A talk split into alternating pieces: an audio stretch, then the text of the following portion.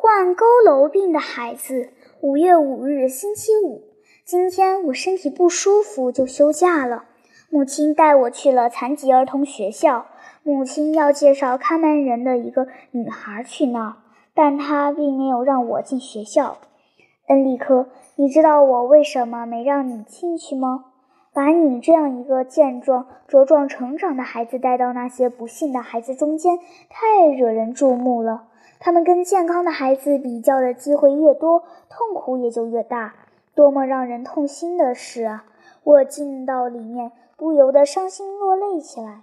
里面有六十个左右的孩子，可怜的备受折磨的弯曲骨骼，不幸的小手，可怜的麻木的扭曲小脚，可怜的变了形的小小身躯。但我很快又看到他们当中有许多孩子可爱的面孔。充满了智慧和感情的眼睛，有个小女孩的鼻子和下巴壳如同老太婆那样尖尖瘦瘦的，可她的微笑却是天使般的甜蜜。有的孩子正面上看去很漂亮，不像有残疾。但转过身子，就叫人揪心似的难受。医生正在给他们检查身体，他让他们直立在凳子上，撩起他们的衣服，用手轻轻拍打他们肿胀的肚子，摸摸变大的关节。这些可怜巴巴的孩子一点儿也不知道害臊，可以看出，他们对脱掉衣服让人家翻来覆去的检查早已习以为常了。现在他们处在身体状况的最好时期，几乎感觉不到有什么疼痛。但谁又知道他们在身体变形的初期曾经忍受过多么大的痛苦啊！随着疼痛的日益加重，这些可怜的小家伙渐渐失去了人们的疼爱，整个钟头，整个钟头，孤苦伶仃地被遗忘在偏僻的角落，无人问津。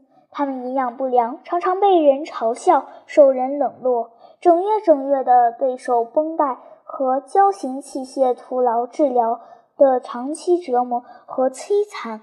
看到他们随着老师的口令，从凳子底下伸出上的甲板，裹着绷带的关节肿大和变形的双腿做着操，真叫人心疼。这些腿本应是让人亲吻的肢体啊！由于腰弓背驼，有的孩子无法从凳子上站起来，只好屈着身体，倚着拐杖，一动不动地待在那里。有的孩子想伸开胳膊活动活动筋骨，因喘不过气来而脸色煞白，只好重新坐下来，可还是满面笑容，以掩饰自己焦虑不安的神情。恩利卡。像你这样健康的孩子，不知道珍惜自己的身体，以为身体的好坏是无关紧要的事情，是不对的。妈妈往往把妩媚可爱、活泼健壮的孩子当作宝物，大肆宣扬，为他们有漂亮的孩子而自豪。想到这里，我恨不得把这些可怜的小家伙紧紧抱在胸前。假如我孤独一人生活，我真想对他们说：“我永远留在这里了。